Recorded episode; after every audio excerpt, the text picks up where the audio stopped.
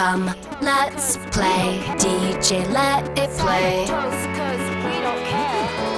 Hello，大家好，我们是自由的手匠，我是 Chris。嗨，我是小伟，好久不见，有 有好久吗？就是隔了几天跟大家再相见。哎、欸，你知道我最近呢、啊、看到一个新闻，我觉得还蛮妙的，也颇有 深思。就是我看到有一个人，他去买那个阳春面，他就跟店家讲说：“哎、欸，我要一碗阳春面，但是呢，我不要加面。”店家就回绝，嗯、他就只是改点馄饨汤，但是呢，他说不要馄饨。那个店家就觉得很奇怪，那你到底是来闹店的吗？后来就是这件事情有上新闻嘛，嗯、就是他有自己上爆料公司的贴文，他、嗯、后来就上上去澄清说，我不是故意要闹店，只是因为我的身体的因素，他没有办法吃固体的食物，他不想点餐点的那些餐，就是里面有固体的食物，那去倒掉或浪费，像面啊或者是馄饨这种东西，他不能吃嘛，是。所以他才跟店家提出这样的要求，可是他有、嗯、他有说他可以加钱去购买这样子，就引起就是网友的正反论战，因为有些人就跟他讲，不如为什么不去直接买一碗汤就好了？嗯，对，就造成别人困扰，而且就是那家店如果很忙的话，还要为他去做这种克制化的。然后另外一个是老板娘也有说，就是他有接受采访，他说他不知道怎么算钱。嗯、你觉得这件事情怎么看？哦，我觉得这真的蛮难的，因为老实讲。他又先说了，他是因为身体的因素无法吃固定的食物，而有提出这样克制化的要求。嗯、老实说，我必须讲，因为我觉得台湾是一个很特别的国家，台湾是一个很热爱克制化。对，看我们的饮料就知道了。对，就是我觉得全世界没有一个地方会像我们这样子，就是我要奶茶无糖去冰，然后大小混珠。你记得之前我跟你现在还要洗珠，对，就你连讲的洗珠。对，所以我真的是在想说，嗯，在这么繁忙的情况下。客制化这件事是对的嘛？因为老实说，嗯、台湾已经开了这个先例，对，所以就算他再忙，克制化就是是不是给老板找麻烦？因为我老实说，这样对我来讲，这个人做这件事情，以我们最常喜欢讲一句话，就是 OK、嗯、这件事情来讲，我觉得他还对我来讲还没有 real 的符合 OK 的定义，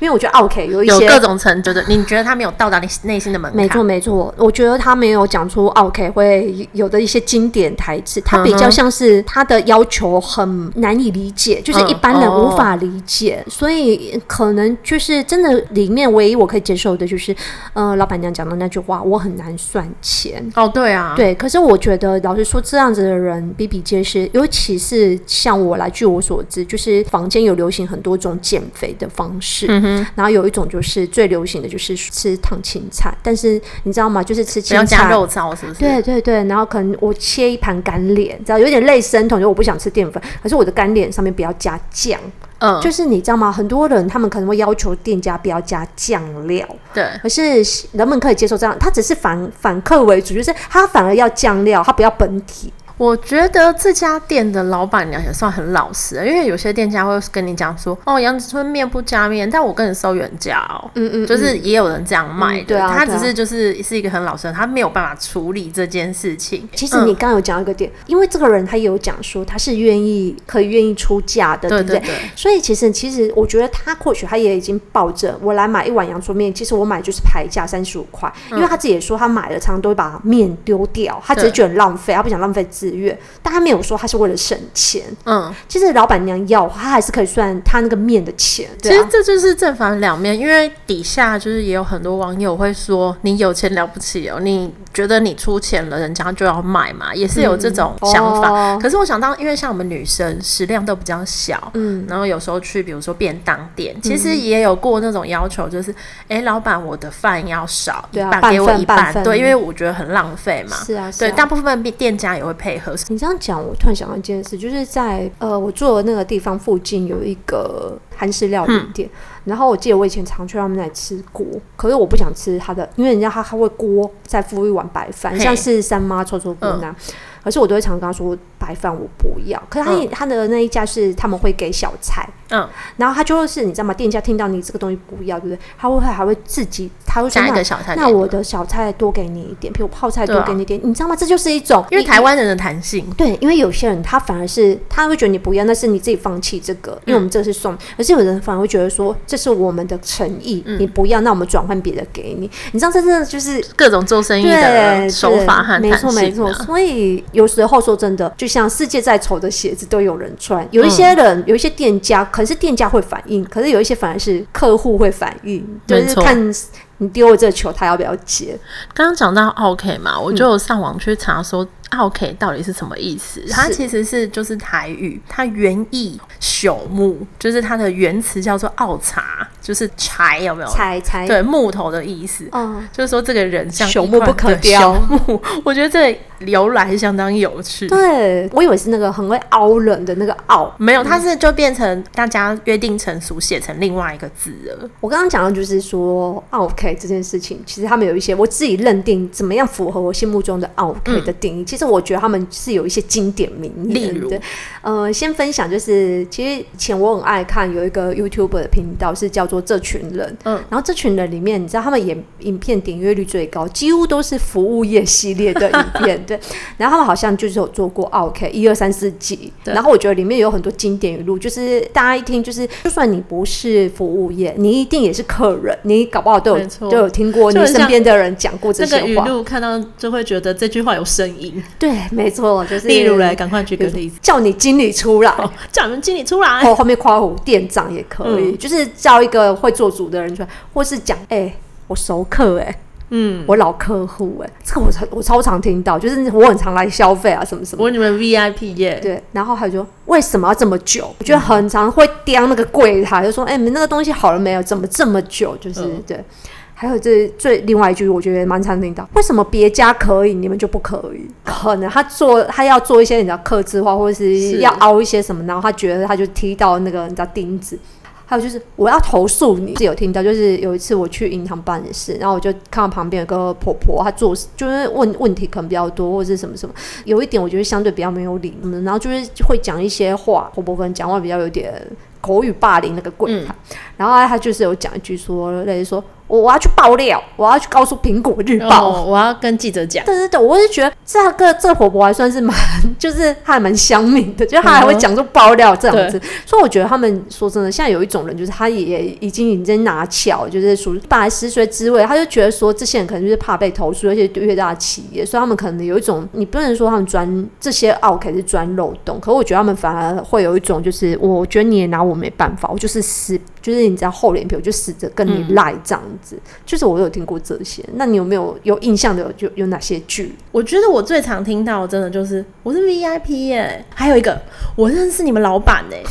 有没有？就是开始要一些折扣或者是优惠的时候就，就就开始攀亲带故这样子，嗯、你知道吗？之前呢、啊，在韩国有一个关于奥 K 的新闻是非常的有名的，就是在二零一四年的时候，他们那个大韩航空的社长的女儿叫做赵显娥，就是他们那时候她搭乘自家航空公司的班机，然后从美国甘乃迪机场要飞回去南韩首尔，结果在开始呃起飞机起飞之前呢，他就跟空服员要了一包坚果，但但是空服员给他的那包坚果呢，他就是给那个裸体的包装的，就是一包的坚果给他，不是装在盘子里面。嗯，就是因为这样，千金他就发飙了，他就叫那个呃，一开始是空服员，然后后来连座舱长都一起叫过来，而且他要求他们。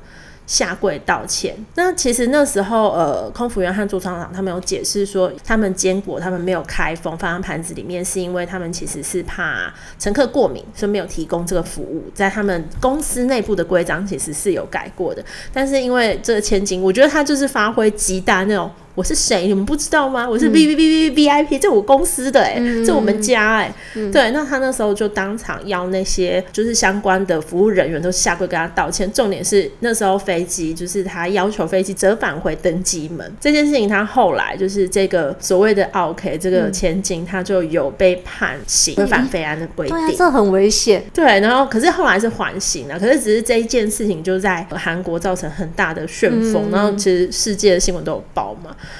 就是我真的觉得这种真的真的才是极致的 OK，侮辱到人的那种名誉了，因为他叫对方是跟他下跪。道歉。这样说起来，其实日本蛮多企业，就是你知道动不动如果你做什么事啊，可能嗯，他就要叫你土下座。哦，对，就是下跪。对，就是半泽直树最常里面的一些桥段，就是有时候 OK 不一定只是服务业会遇到，老实说，我觉得在各行各业没错没错。都会遇到，就是你在可能是企业方，你可能在跟你的对手在工作，你们可能是上下有关系，你可能有的，对，你也可能会遇到这种，就是对方给你不合理的要求，哎，如果你不几月几号前，你如果不把这单子交出来。那我不要把你们整个订单都要抽走，这也是一种 OK，就是你可能反威胁，或者说，哎、欸，这东西明明说好是他当初这样子，然后我交货之后，他就说没有啊，这批布这个衣服我不是当初不要这样，我不是说他要是水蓝色，你这蓝色不对啊，然后纽扣你都扭扭错了什么，就是他就是硬要跟你凹啊，其实搞不好最后其实要凹你的钱，知道我有在想一个更深的一个哲学性的思考，就是。因为你也知道，我们一开头讲就是台湾的服务啊，我觉得是世界有名的。比如我举几个例子，像是什么鼎泰丰。嗯，鼎王这种就是你知道吗？就是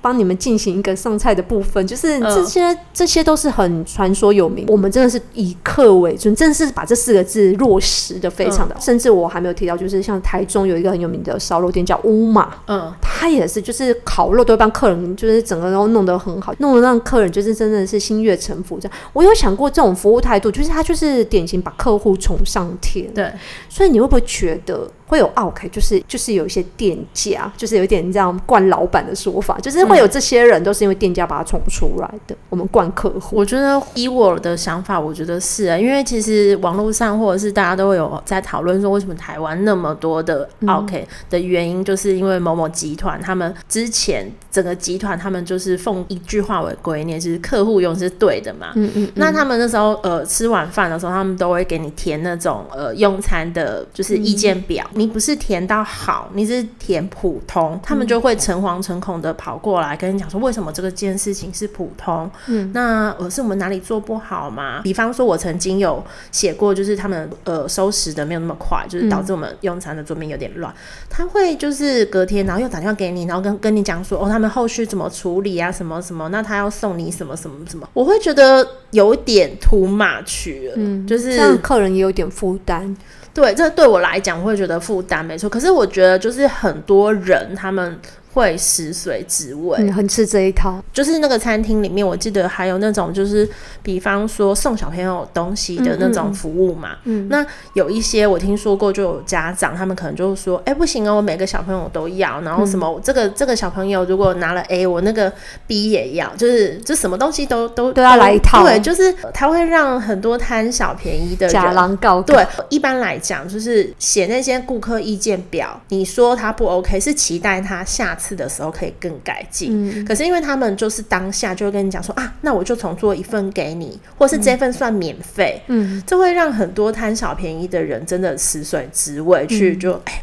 那我这样就可以多再多一份了，或什么，我觉得也是造成浪费，所以呃，很多人就在讲说台湾的生态是因为这样子，所以被搞坏掉。我坦白讲，我觉得这是其来有之是没有错的，嗯，就是真的有时候店家不用那么卑微。做到该有的服务，我觉得即可，真的不需要这么过度。嗯。因为我之前有看过一本书，然后那本书他说他自己是服务业的大师，是对。那那个人他是从好像亚都利自己的体系里面，延长寿，他不是延长寿，他是在他们就是饭店里面，哦，体系里面，然后很多就是他后来让到餐饮学校执教，那是谁我就不说了。嗯。我觉得他在里面说的一些想法跟我是理念是蛮抵触的。他就说他觉得世界上没有 OK 啊，因为他他后。后来都是在教那种餐饮学校的学生嘛，嗯、他就说这些客户都只是在磨练你的心智，就是然后或者是说他觉得你称了这些客户是 OK 的话，觉得说里面的服务人员他们都会只想挑好服务的客户去服务，不去愿意提高自己的服务水平。我会觉得这真的是有点太本末倒置了，你懂吗？就是有一点，因为他的思想就是说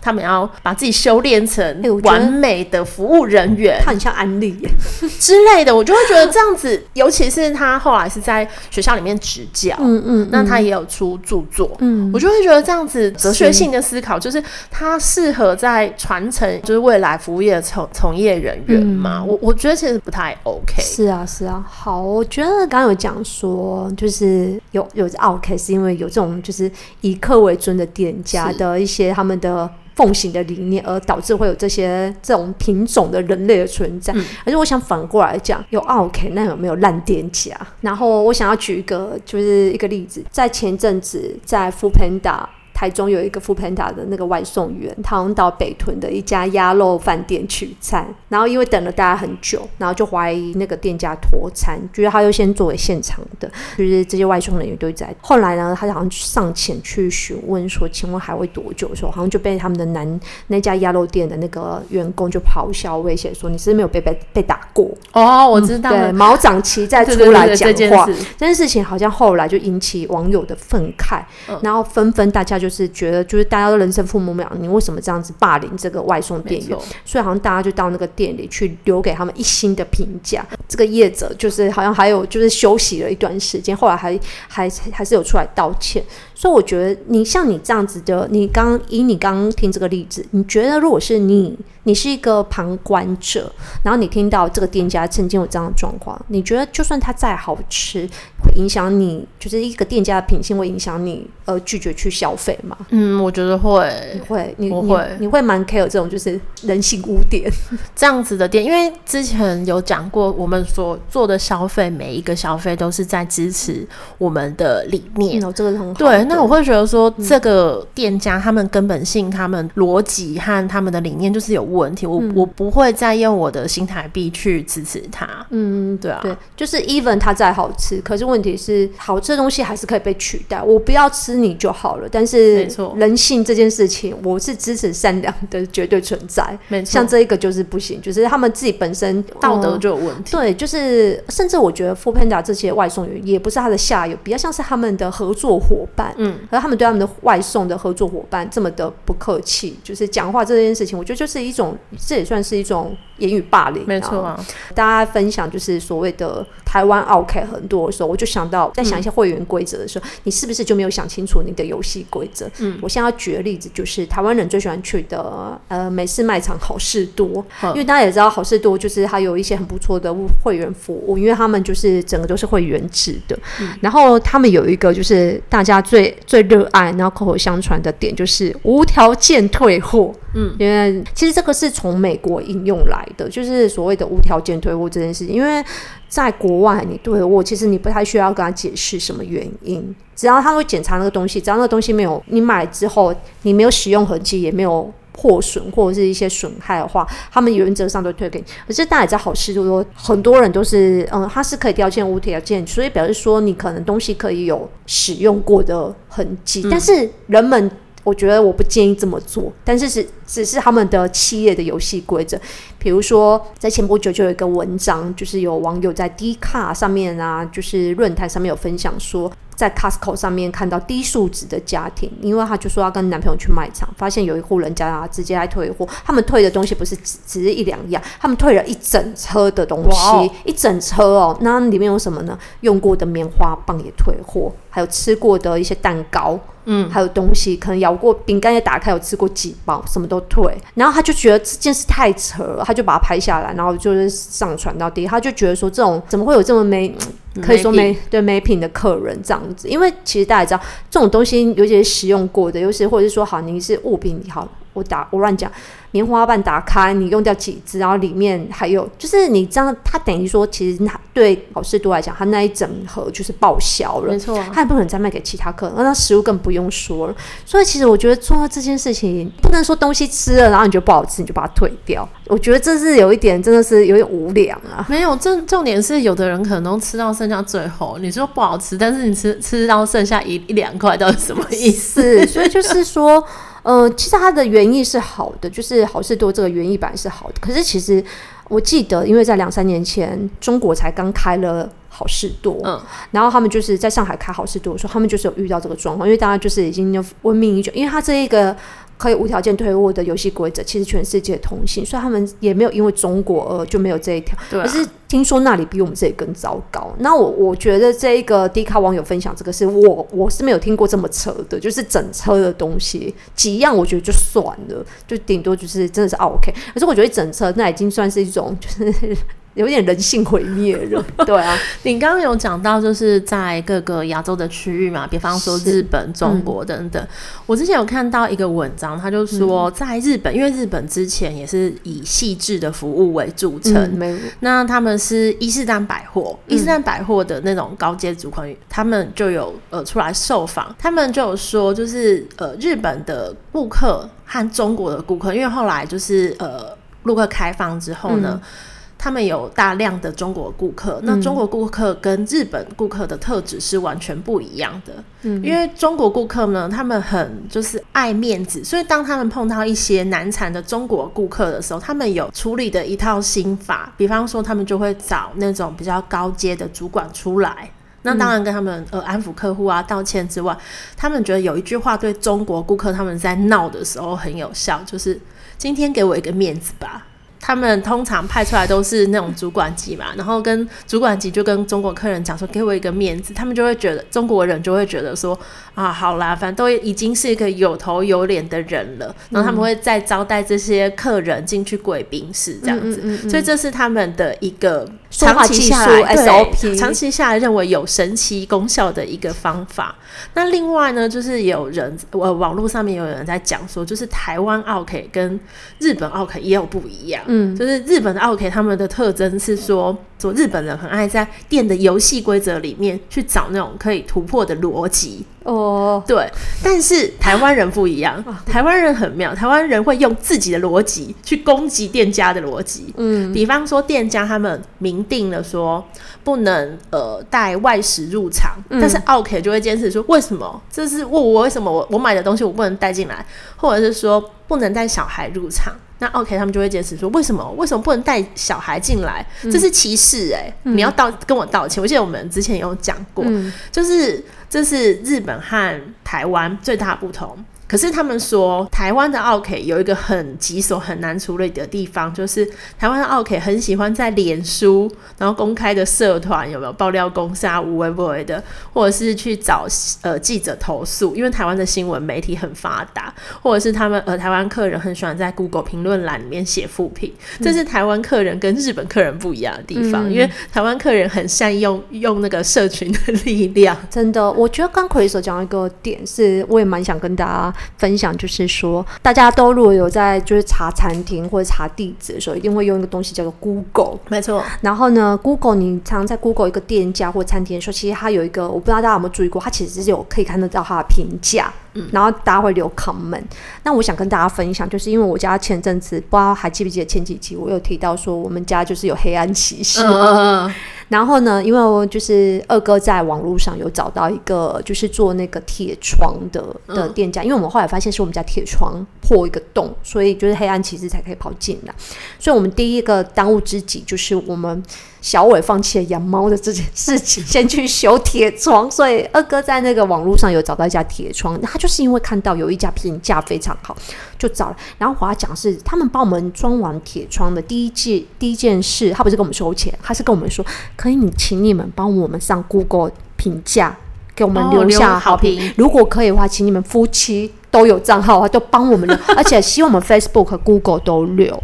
所以我要讲的是说，哦、这个店家非常善于，因为现在这个东西在台湾非常的蛮多人会看这个评价的。那为什么我会知道很多人会看评价？因为后来就是我们夫妻有分别帮那个店家有做就是留言，然后我发现就是我常常会被 Google 通知，就是我的我在 Google 上面的评论现在已经破一万。一万人观看，简直就像 YouTuber 一样，就是他常会通知我说，很多人觉得你的讯息很有用，然后呢，就是他们都有对他们来讲有帮助，所以我才知道，通过这件事，我才知道说，原来真的这么多人在乎 Google 的评价，而且不止很多人看。根据店家的反馈，他也是说很多人是根据这样找到他们。啊、你你不会看吗？因为我平常找店我都会看呢、欸，因为我觉得这个东西有可能是做出来的，做出来。可是我后来想想，其实它比较麻烦，因为它必须要申请一个 Google 账号，对啊，而且要动不动就要去维持，所以其实真的是硬要做可以做是可以，可是其实它比较麻烦。嗯，所以嗯、呃，就是刚刚如同刚刚讲，就是说。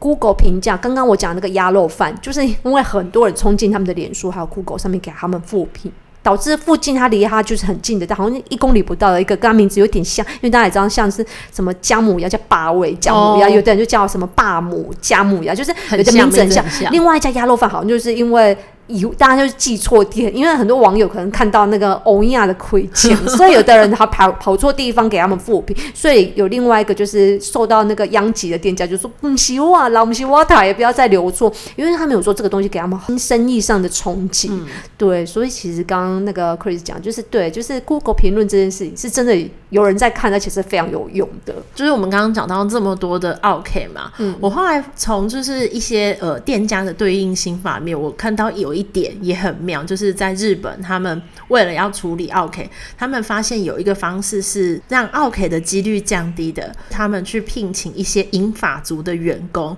让银发族的员工来做。就是客诉、客户服务这件事情，因为就是他们，比如说他们之前啊，呃，一个有一个健康食品的制造商，嗯，他们就去雇佣了那种六十几岁的员工，嗯、他们其实已经退出职场退休了。后来他们再把他请回来，他们就发现，就是这些呃重新被雇佣回职场的这些银发族的员工，对于怪兽级的那些客诉的一些奥 K 来讲，非常有效，因为常常有很多的。就是怪兽级的客诉的那些 OK，，他们年纪有点稍长，对他们比较不好意思去骂那些跟他们平辈的人。哦，因为常常他们要就是就算是说真的，就算是青壮年，我觉得也不好意思，也不好意思，就在骂老人，好像在骂自己的爸爸妈妈。对，我觉得这个就是心理游戏非常的好哎、欸，嗯、就因为我觉得的确是现在常常有很多的服务人员，不管是什么呃便利商店啊，或者是一些、嗯、呃餐饮。业啊，常常受到那些霸凌的人，都是因为是年轻人。嗯，然后我们常会看到有很多就是中壮年或者是老人家，对他们就是大小声或什么的。嗯、我觉得这一招真的是太会了。对啊，哎、欸，这样讲起来好像蛮认同，因为我家附近的 Seven，他们就是因为分很多班，然后有不同的年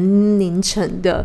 呃，就是工作人员。然后我觉得他们就是有一个 PT，好，就是有点年纪。嗯，就是大家也知道，在 Seven，就是我觉得就是真的是。能能意识啊，seven 店员是我看过最厉害，就是又要泡咖啡，又要结账，又要记载机变，然后又要微波便当，就是他们一个人真的是铁打了一样做很多事。然后有时候你会因为动作慢，也会结账人多点，嗯、有时候客人就会凶店员。可是你总不敢凶一个老人家。对，我觉得就是我刚刚讲那个有一个比较老一点的 PT，就是年纪有点大，然后我我觉得他每次在结账或在什么时候，因为光你知道吗？那个他们的那个扫描加 scan，他可能就是会有一点慢，但是你不。不会，真的是会不好意思催他。没错，而且我觉得还有一个点，就是这个企业他们也运用的非常好，就是因为他们发现有一些就是怪兽级的客人，他们除了会抱怨商品不佳之外，嗯，其实他们也会吐露出他们的生活的一些寂寞，有没有？然后就是透过客诉的时候，再跟那些客服的人聊天。嗯，但是像这种同世代的银发族的员工，他们就很能展现同理心，认真倾听。听对方的烦恼哦，我懂，因为年纪大，时间比较多，比较有耐心。对我想跟大家分享，就是刚刚讲都是亚洲跟台湾，然后我觉得有世界上有一个国家，我觉得他们是真正的就是对付奥 K 的强国，遇到奥 K 没在怕，就是他们就是，我觉得他们真的是奥 K 到那边都会踢到铁板，就是法国。没错，我想跟大家分享，就是法国服务业有几个特性，我觉得是台湾很值得效仿，就是奥 K 到处都有，法国当然也有。我先举一个例子，就是呃有一个。专栏作家他有分享，他在法国工作的时候啊，他其实说台湾的习性，客人都很容易就习惯要疯狂杀价，跟你要折扣，或要一些小礼物，欧米亚给。可是呢，法国其实除了那种所谓的他们的农农夫市集的摊贩以外，一般的店家的定牌商品的定价是多少就是多少，其实你是没有办法，他是没有办法跟你喊扣的。所以这个人呢，那时候呢，这个作家说他那时候。呃，台湾人他刚去工作的话就很痛苦，就是他每次遇到有人跟他说要跟他要这些的时候，他他其实会有一点无法拒绝。然后他那时候常常会讲，他他是跟客人的回答是，当客人跟他要求要杀价，说他都会跟客人回答说，抱歉，没办法，这不是我能决定。嗯，这时候其实我要跟大家说，这就是一个顶，这就是通常如果你在台湾或许可以这样讲，嗯，可是呢，在法国你是不能这么讲的。为什么？其实我建议台湾也不要这么讲，因为当你讲出这句话，就说这不是我能决定的时候，他会。跟你，他你给客人的潜台词就是不是我不给你，是我个人没办法给你，哦、所以他就会说，那你就叫你的经理或老板出来，你去问一个可以做主的人，嗯、问他可不可以给我。懂。所以其实呢，你不是要跟他讲说我没办法给你，不是我能决定，你要跟他讲说什么？其实跟客人讲话呢，就是单纯的不要跟不行。你不能跟他说没办法，他就会帮你想办法。所以你要直接跟他说不行，这就是公司规定。对，你要给他很确切的 no，就是 no 就是 no。这样子，这是第一个法国他们的服务业的特质。然后第二个是呢，也是我觉得法国服务业好像万用的口头禅，就是他们每个人一定都有这一个核心价值，就是这不是我们的问题，就是客户你现在提出的这个点不是我们的问题。客户你要自己先想想你的需求是不是合理的需求，这不是我们要为你解决的。如果你这件衣服这个款式好，你喜欢这个款式，可是没有你的尺码，然后你说有没有介于这，比如三十四号太小。三十五号太大，你要三十四号半，可是我们公司就是没有出三十三十四号半，然后你又硬硬要说，那我会跟你说你要用鞋垫或什么，可是如果你一直凹，我觉得说这不是我们的问题，那是你的脚的问题，那你就不要在我们这里买。所以他们你会觉得法国的服务人员会很有个性，是因为他们会很明确的摆出一个态度，是跟你说他跟你是平行的，他并没有矮你一等，嗯、然后你来这里是合意购买，我们没有逼你，如果你来。我们可以就可以，不行你也不要。我们无法为你再做更多的承诺，我们无法。嗯、然后第三个特点是呢，这个是我觉得最棒，就是呢，在法国做服务人员，你不用担心，只要你有道理，你的老板绝对会听你到底。嗯，这就是我觉得台湾人比较没办法，台湾人就是不放过任何一笔生意呀、啊。真的，因为法国人他们是蛮在所有的国家里面啊，他们算是前几名，是非常在乎人权。可以知道为什么他们那么喜欢罢工？就是呢，他会觉得说，客人想要。礼物想要杀价都没关系，可是只要他们欺负你或讲话让你不舒服，有霸凌的感觉啊，他们是会把客人赶出去的，因为他们会觉得他们是在卖东西，不是在卖尊严跟当你的奴隶。第四点也是法国才有的才特质，就是呢，工作人员啊，就是同仁跟同仁之间是炮口一致的，所以他们的上层也只能去配合，因为他们非常理解，就是劳工的朋友只有劳工，嗯，所以呢，老板会很挺他是，是他们是所有的劳工都会挺。只要有一个人被欺负，所有的人都会挺他，所以老板其实最后一定会帮这个人去说话，因为他们是你知道他们的劳工阶级是非常的统一的，所以我觉得这是我觉得这个国家的一些他们的人不同的社会习性导致他们的服务业有对有一些不同的理念，我觉得很多点都是台湾很值得学习。我们服务业这个工作并没有特别的卑微，就是我觉得大家都有因为自己的需求而选择不同的行业，可是不代表客户真的永远都是对的。所以我觉得刚 Chris 讲那个公司的那个。理念我是我是不赞成的，对，希望你们可以到 Apple Podcast 为我们留言好吗？我们真的很注重留言跟评价，或者常常上我们的 Facebook 自由的舌讲来跟我们聊聊天，然后跟我们分享你还想听哪些话题。我们是很 care 评价啊，所以给我们一些好的评论，我们就会做出更好的内容。其实我们也跟那些店家一样，很在意评价，真的。那我们来讲今天的分享，Chris 先说。好，那我今天要分享的是一部迷你的剧，那这部剧只有六集，最近才刚在 Netflix 上架，上架以后呢，就是获得蛮多的好评，嗯、因为它是一部就是心理惊悚剧，叫做《三个人要守密，两个人得死去》（Behind Her Eyes）。呃，我要推荐的点有几个，就是你知道很多人喜欢听英国腔嘛，嗯、再加上它的呃女主角，我觉得还蛮美的。在剧情方面，如果说你觉得最近就是蛮无聊的，你可以看这部剧，它可以得到很多的心理惊悚，我就不爆雷了，但是你可以在里面获得嗯很多的。乐趣，对，期待，对，嗯、你可以再讲一次那个片名吗？呃，片名叫做《三个人要守密，两个人得死去》。好，Behind Her Eyes。OK，好，这是 Chris 的分享。那我今天想分享的是一个台湾的一个创作型歌手，然后他也是所谓台湾前几年有一个。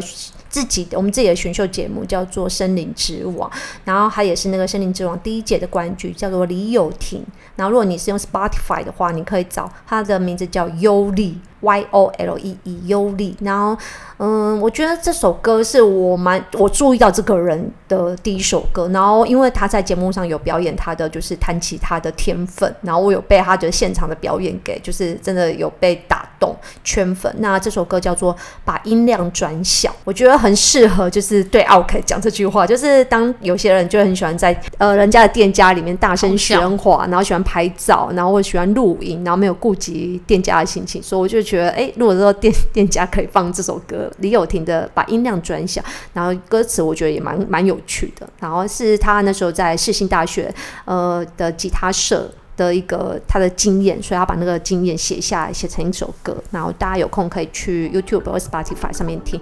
李友廷《优丽》，把音量转小。好，以上是我们的分享。OK，拜拜，拜。